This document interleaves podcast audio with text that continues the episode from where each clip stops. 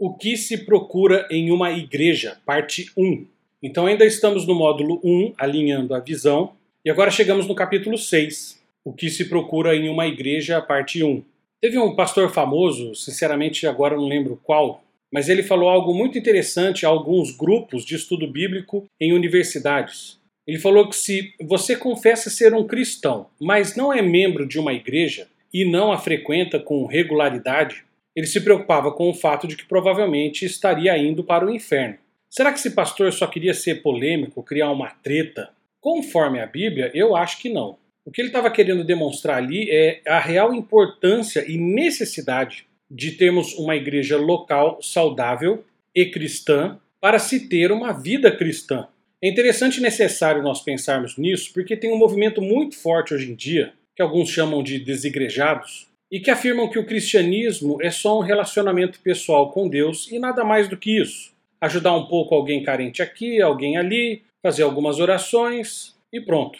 É óbvio que é necessário ter um relacionamento íntimo e pessoal com Deus, mas é também um pouco de maturidade espiritual não perceber que para você ter um relacionamento pessoal primordial com Deus, é essencial e necessário inúmeros outros relacionamentos pessoais secundários. Estes relacionamentos secundários são os relacionamentos que o próprio Cristo estabeleceu entre mim e o seu corpo, a igreja. Deus não deseja que esses relacionamentos sejam escolhidos por mim, de conformidade com as minhas vontades. Pelo contrário, Deus escolhe pessoas para fazerem parte do corpo de Cristo e deseja que eu me relacione com estas pessoas, por mais que eu tenha afinidade com todas elas ou não.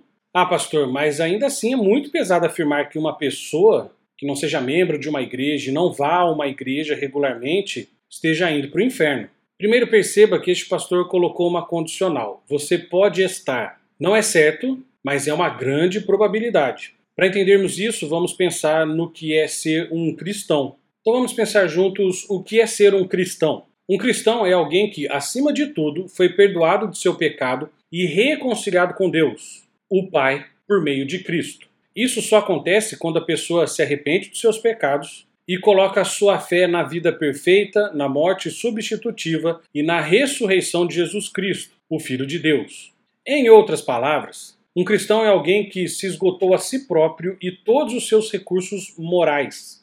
É uma pessoa que reconheceu que, em desafio à lei de Deus, havia dedicado sua vida à adoração e ao amor pelas coisas, bens, situações, pessoas, até de si mesmo, mas não de Deus. Então, um cristão sabe que, se tivesse de morrer hoje à noite e comparecer diante de Deus, e ele lhe dissesse: Por que devo permitir que você entre na minha presença? O cristão de verdade diria: O Senhor não deve me deixar entrar. Tenho pecado contra o Senhor e tenho uma dívida com o Senhor que sou incapaz de pagar. Mas continuaria: Porém, por causa de suas grandes promessas e misericórdia, confio no sangue de Jesus que foi derramado como substituto por mim e pagou o meu débito moral, satisfazendo as suas exigências santas e justas e removendo a tua ira contra o meu pecado. Então, com base na garantia de ser declarado justo em Cristo, o cristão é alguém que descobriu o começo da liberdade da escravidão do pecado. Porque para para pensar comigo, os ídolos do nosso coração e outros deuses nunca podiam ser satisfeitos e seus apetites nunca seriam plenamente atendidos. Já Deus Pai não. Deus Pai ele se satisfez com a obra de Cristo. E por isso a pessoa que foi comprada por esta obra hoje é livre. Pela primeira vez na sua vida, o cristão é livre para virar suas costas ao pecado. Porque o que, que os pensadores contemporâneos dizem? Se você tem um pecado, escolha outro para substituir este. Então, se você é viciado em drogas, tente encontrar um outro vício, um vício mais leve, que traga menos consequências para aliviar esse vício tão complicado das drogas. Mas na verdade você troca um pecado pelo outro. Mas agora, através do Espírito Santo, eu desejo o próprio Cristo e os seus mandamentos para a minha vida. Vamos pegar um exemplo: Adão e Eva. Eles pecaram por tentar remover Deus do trono e tornarem-se divinos. Eles queriam ficar no lugar de Deus e tocar sua própria vida. Já o cristão não. Ele se alegra com o fato de que Cristo está no trono. O cristão não se importa, pelo contrário, ele tem prazer em se submeter a Jesus. Então, o cristão é, primeiramente, alguém que em Cristo foi reconciliado com Deus. Isso precisa ficar muito claro. Deus está irado com o ser humano, com a humanidade. E Cristo satisfez essa ira. E por isso o cristão, e somente o cristão, é declarado justo diante de Deus. E agora, por causa da vida de retidão de Jesus, o cristão deseja ter uma vida de retidão também. Mais do que isso, o cristão deseja ter uma vida de santidade porque deseja estar diante da majestade de Deus. E em segundo lugar, o cristão é alguém que, se foi reconciliado com Deus, ele foi reconciliado também com o povo de Deus. Você lembra depois da queda de Adão e Eva qual foi a primeira história contada? Foi a do primeiro homicídio, Caim matando Abel. Porque isso é natural que aconteça. Sempre que eu tento remover Deus do seu trono, quem que eu vou colocar no lugar dele? Eu mesmo. E aí, quando aparecer um outro ser humano que queira pegar esse trono também, nós vamos brigar. E por isso que é claro e transparente, todo ser humano vive para si mesmo e utiliza pessoas para alcançar coisas, status, glória e o próprio louvor. Por isso que o cristão de verdade não. Ele busca reconciliação com Deus através de Cristo e busca reconciliação com o corpo de Cristo, que é a igreja, o povo de Deus. Complicado? Não é não, é que a gente não para para pensar muito nisso. Amar a Deus e ao próximo, barra igreja. Jesus disse, destes dois mandamentos dependem toda a lei e os profetas.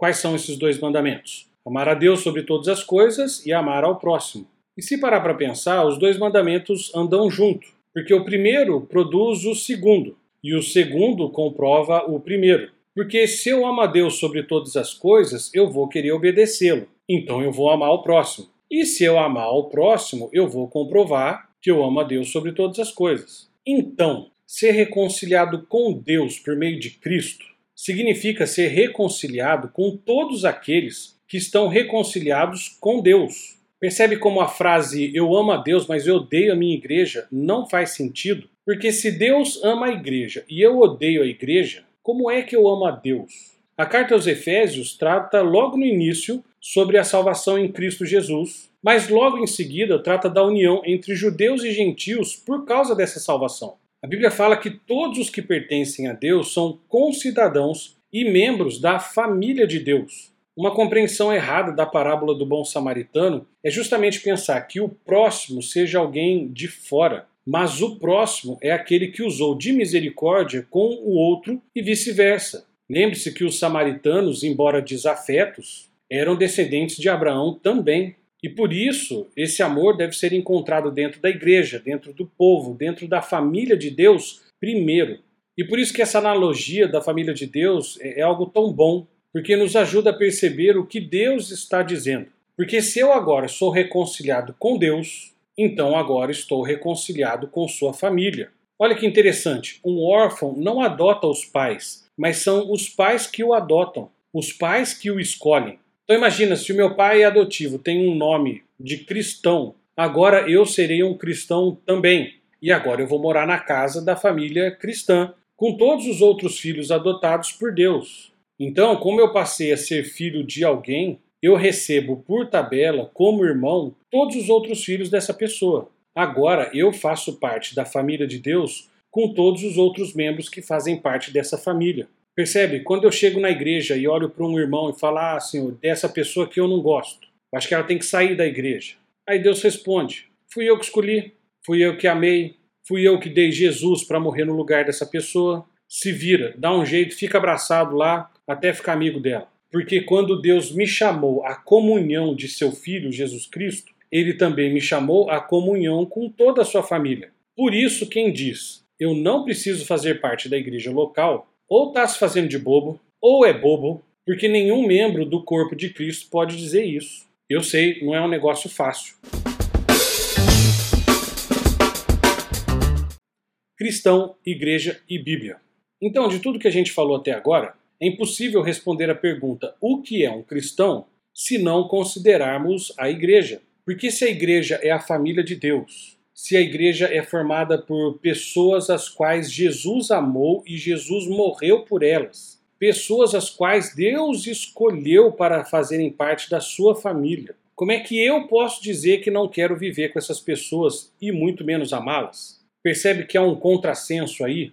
Então, um desigrejado convicto, ele não pode dizer que ele conhece bem a Bíblia, porque a Bíblia usa para falar sobre vida cristã e igreja alguns termos pesados, como família, comunhão, corpo, povo, templo. O Antigo Testamento, por exemplo, sempre trata como filhos de Abraão, povo de Deus e nação. No Novo Testamento, da mesma forma. Nunca retrata o cristão como alguém que existe fora da comunhão da igreja por muito tempo. A igreja não é um lugar, mas um povo que se encontra em algum lugar. Quando você se torna um cristão, se converte dos seus maus caminhos, se arrepende dos seus pecados e passa a ter fé em Cristo, sendo regenerado, recebendo um novo coração, você não se une a uma igreja local só porque é um hábito, ou porque contribui para sua maturidade, ou porque a lei brasileira manda você ser cadastrado no hall de membros. Mas agora você faz parte de uma igreja local porque isso é a expressão daquilo que Cristo o tornou, um membro do seu próprio corpo, do corpo de Cristo. Percebe? Estar unido a Cristo implica estar unido a todos os outros cristãos. E isso não requer apenas uma união universal e invisível, mas também precisa de uma existência viva e atuante em uma igreja local. Por exemplo, nós não tomamos a Santa Ceia com a igreja invisível mas justamente com a igreja local, a igreja visível. As próprias cartas que estão na Bíblia são escritas às igrejas locais. A igreja de Deus que está em Corinto, por exemplo, ou as outras igrejas, as sete igrejas que aparecem no Apocalipse, são dirigidas a igrejas específicas, locais, onde as pessoas se encontravam. E veja, por exemplo, nas cartas enviadas às igrejas em Apocalipse, enviadas para igrejas locais, traziam elogios, exortações, promessas, Quer dizer, eram igrejas com problemas também, com pessoas pecadoras que cometiam os seus acertos, mas também os seus erros. Tinha gente legal, tinha gente chata, mas nem por isso deixavam de ser corpo de Cristo. Justiça outorgada e justiça prática. Então, existe um relacionamento entre a membresia da igreja invisível e um relacionamento entre a membresia da igreja local, visível. Um relacionamento trata quanto à justiça que Deus nos outorga pela fé e a justiça prática pela nossa vida diária. Então vamos lá, devagar, com calma. Quando pela fé nos tornamos cristãos, Deus nos declara justos, mas também somos chamados a praticar a justiça. Uma pessoa que continua a viver alegremente na injustiça, continua a pecar, fazer coisa errada, coisas que desagradam a Deus, é bom que duvide se ela realmente possui a justiça de Cristo. E esse princípio também se aplica àqueles que se recusam a se comprometer com a igreja local. Perceba que pela salvação, você se comprometer com a igreja local é um resultado natural, pois confirma aquilo que Cristo fez em você. Se você não tem interesse algum em se comprometer verdadeiramente com um grupo de cristãos que ensinam a Bíblia, que creem no Evangelho, você deve perguntar a si mesmo se de fato pertence ao corpo de Cristo. Porque, mais uma vez, a nossa condição diante de Deus foi mudada, e isso afetará as nossas decisões diárias. E mesmo que o processo seja lento e cheio de passos errados, Deus realmente muda o seu povo. Portanto, questione-se muito seriamente se você acha que possui a justiça de Cristo, mas não está seguindo uma vida de retidão. Da mesma forma, não se engane com essa ideia de igreja invisível se você mesmo está buscando uma vida em uma igreja local. Ah, pastor, mas sempre a igreja está certa e eu que estou errado? Em raríssimas circunstâncias você pode estar certo, porque de fato um verdadeiro cristão edifica sua vida na vida de outros por meio da comunhão de uma igreja local. Acredite, se a outra pessoa é muito chata para você, você é muito chato para ela também. Porque o verdadeiro cristão sabe que ainda não alcançou toda a santidade, que ainda cai, que ainda erra e que necessita da responsabilidade e da instrução do corpo de pessoas chamado igreja. E essas pessoas necessitam dele também. Não dá para ser cristão fora do corpo de Cristo, porque um membro não pode ficar fora do corpo. Se ficar fora do corpo, morre. Então, quando você está na igreja e a igreja começa a apresentar um montão de problemas e dificuldades, é justamente o momento para se exercitar o amor e praticar boas obras uns com os outros e demonstrar na vida real o fato de que Deus nos reconciliou com Ele mesmo e com os outros. Ou você acha que para Deus é fácil ficar perto da gente?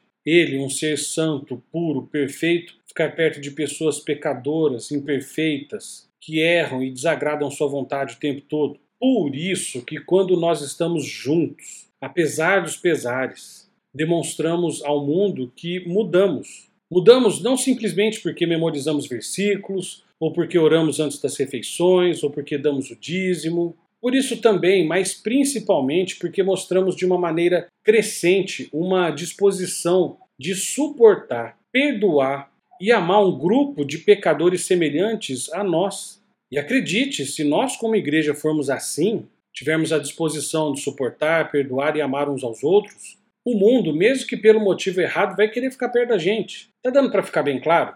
Eu não consigo demonstrar amor, alegria, paz, paciência e bondade vivendo isoladamente, vivendo longe de você. Porque é exatamente na igreja, no meio de um grupo de pecadores que se comprometeram a amar uns aos outros, que o evangelho é demonstrado. Então a igreja apresenta o evangelho de forma visual e externa, não quando dá cesta básica para um pobre, não quando ajuda um mendigo ou um necessitado em um momento isolado, mas quando amamos uns aos outros, quando perdoamos uns aos outros, como Cristo nos amou e nos perdoou, quando nos comprometemos uns com os outros, como Cristo se comprometeu conosco, e quando entregamos nossas vidas uns pelos outros, como Cristo entregou sua vida por nós. Percebe, a forma como o mundo faz o bem tem muito pouco a ver com a forma com que a igreja faz o bem. Juntos podemos demonstrar o evangelho de um modo que não podemos fazê-lo sozinhos. E veja bem, não estou nem considerando ainda os dons espirituais, que Deus deu tantos dons para a igreja exatamente para serem usados em reações ao pecado de outros cristãos na igreja local. O meu pecado lhe dá a oportunidade de exercitar o seu dom. E daí a importância do discipulado. Amar a igreja. Então, para deixar bem claro, se você não ama a igreja, você não ama Cristo, porque a igreja é o corpo de Cristo. Quer ver um exemplo? Chega para tua esposa e fala assim: Eu amo só a sua cabeça, o resto do corpo não me interessa, tenho nojo, não gosto, não quero ficar perto. Você já sabe o que vai acontecer. É o que as pessoas falam para Jesus quando dizem que não querem ficar com a igreja. Olha, eu amo a sua cabeça porque o Senhor é o cabeça da igreja, mas eu não gosto do teu corpo, tenho nojo, não tenho paciência, não gosto. Então, em poucas palavras, teremos uma igreja quando unirmos um grupo de homens e mulheres, jovens e idosos, negros, brancos, ricos, pobres, que com toda a sua diversidade, que com todos os seus talentos, dons e capacidades, irão se unir em nome de Jesus através da sua graça e irão demonstrar que são igreja através do amor um pelo outro por mais diferente que o outro seja. Então, se Deus é amor e nós devemos amá-lo sobre todas as coisas e o próximo como a nós mesmos, nós devemos amar os cristãos em primeiro lugar. O meu irmão dentro da igreja é o meu próximo, antes do que as pessoas que estão fora da igreja, porque ele faz parte da família de Deus, as que estão fora não fazem, ainda, se Deus quiser. Mas por enquanto, meu irmão em Cristo deve ser amado primeiro pelo simples fato que Jesus o amou com a sua própria vida. E pensa só, se a ideia de amor bíblico é justamente aquela ideia de decisão, comportamento, ter paciência, ser benigno, justamente com pessoas que não merecem, o melhor lugar para você exercitar isso é na igreja, porque é um grupo de pessoas com suas tolices, fraquezas e pecados que precisam ser amados, que já foram amados por Jesus e agora precisam ser amados por mim. E aí vem o desafio do crescimento espiritual, como diz a Bíblia, no vínculo da paz em amor. Porque ficar perto de um cristão dentro da igreja que eu gosto é fácil. Agora, ficar dentro de uma igreja com algumas pessoas que eu não gosto, aí que eu tenho que exercitar o meu amor. Mas daí vamos pensar um pouco de forma mais prática. Quem seriam os responsáveis, então, em manter a igreja unida nesse vínculo da paz em amor em Cristo Jesus? Em primeiro lugar, os presbíteros o pastor incluso, ok? Porque eles foram chamados em primeiro lugar justamente para manter o corpo de Cristo unido e funcionando bem. Em segundo lugar, cada um dos membros da igreja. Porque, mais uma vez, ser um verdadeiro cristão significa preocupar-se com a vida e a saúde do corpo de Cristo, a igreja. Seria tolice eu, como membro desse corpo, como um órgão desse corpo, querer propositadamente, dolosamente que esse corpo se machuque. Mais uma vez, perceba que de fato amamos a igreja porque ela é o próprio corpo do nosso Senhor e Salvador Jesus. Lembra quando Saulo perseguia a igreja e Jesus vira para ele e fala: Saulo, por que me persegues? Jesus se identifica tão intimamente com a sua igreja que ele se refere a si mesmo. Quem persegue a igreja, persegue a Cristo. Quem fala mal da igreja, fala mal de Cristo. Quem machuca um membro da igreja, machuca a Cristo. E será que o meu coração compartilha das afeições que Jesus tem pela sua igreja? Eu sei que é difícil, ou se é difícil. Por isso que eu preciso de você e você precisa de mim. E o discipulado tem que começar e nunca mais parar. Perdendo tempo com a igreja. Eu coloquei aqui na apostila que certa vez um membro de uma igreja disse algo, mas na verdade já ouvi várias vezes a pessoa dizer que não quer perder tempo com a igreja. Aí perguntei por quê? E a resposta as pessoas e os problemas internos da igreja me tornam menos eficaz em meu ministério. Percebe o problema desse irmão? É que ele ainda não entendeu que isso faz parte do plano de Deus para ele e para os irmãos. Ele ainda não entendeu para que a igreja existe e aí gerou expectativas erradas quanto à igreja. Ele ainda não entendeu as palavras de Cristo quanto à unidade da igreja, que isso não acontece de uma hora para outra e que através dessa unidade é que as pessoas serão alcançadas que através dessa unidade que as pessoas conhecerão a Cristo. Ele ainda não entendeu que a santificação que ele tanto busca só acontece com a utilização dos dons espirituais dos outros irmãos sobre a vida dele também. Os dons espirituais dele não são para edificação dele, mas para edificação da igreja. E os dons espirituais dos outros membros da igreja são para a santificação dele. E ele ainda não entendeu que o amadurecimento espiritual acontecerá também e principalmente entre os irmãos.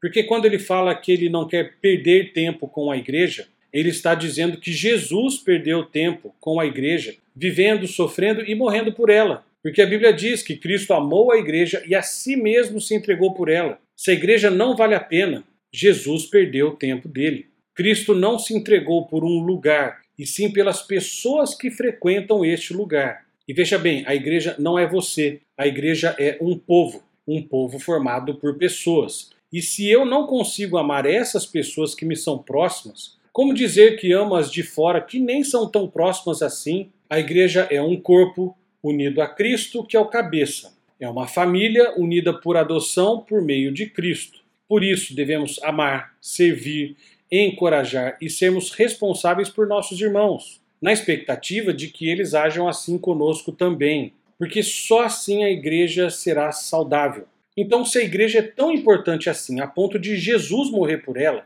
qual deveria ser o nosso desejo para a nossa igrejinha? Poderíamos dizer que o nosso desejo é que a nossa igreja seja saudável, um lugar onde a gente possa servir, amar e viver conforme Deus planejou, um lugar que eu possa lutar contra o meu pecado e ajudar outros irmãos na mesma luta. E que fique bem claro, uma igreja saudável não é uma igreja perfeita e impecável. Pelo contrário, é uma igreja que se esforça continuamente para ficar ao lado de Deus na luta contra os desejos ímpios, contra o engano do mundo, contra a nossa carne, contra o diabo.